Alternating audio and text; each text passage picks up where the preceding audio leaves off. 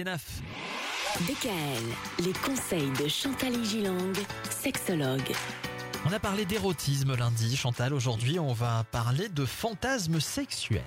car ils sont élaborés par notre psychisme imaginaire. On avait beaucoup parlé de l'imagination et ils correspondent à l'expression d'un désir. Alors si le fantasme est généralement associé à la sexualité, il peut cependant relever d'autres domaines. Je peux avoir le fantasme d'être riche, d'être beau, d'être intelligent, de vivre sur une autre planète, enfin que sais-je. Et d'avoir aussi le fantasme de devenir un bon amant. C'est votre fantasme ça, non? Oui, oui, absolument. Donc cette représentation du monde de l'imaginaire provoque une émotion sexuelle. Et souvent je me dis, vous savez, les gens qui n'ont aucun fantasme, ni même d'être beau, ni d'être grand, ni d'être riche, souvent ils n'ont pas beaucoup de fantasmes sexuels non plus, parce qu'ils ont un imaginaire un peu rétréci. Ouais. Et donc cette représentation du monde imaginaire provoque une émotion sexuelle et donne accès à un scénario plus ou moins élaboré, avec peut-être des petites mises en scène. De faire un petit décor euh, et pas que des bougies parce que quand je dis faites une ambiance on me dit des bougies. Ouais parfumées.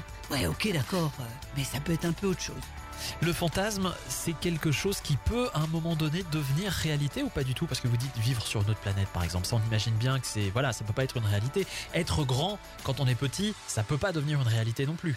oui parce qu'il trouve sa place entre ce désir et la réalité et dans la plupart des cas il peut rester dans le domaine de la création de l'esprit voyez? On n'a pas besoin de le réaliser on peut se le raconter aussi hein.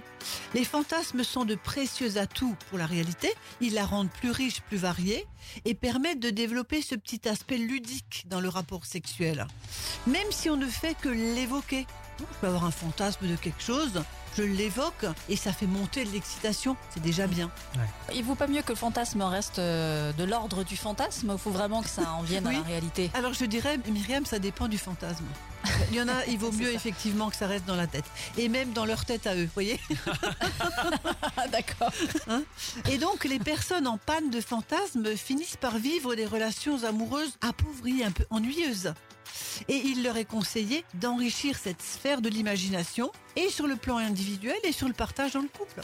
Vendredi, nous aurons droit aux bons conseils en matière de fantasmes et d'imaginaires érotiques. Ah bah ça promet. À vendredi DKL, retrouvez l'ensemble des conseils de DKL sur notre site internet et l'ensemble des plateformes de podcast.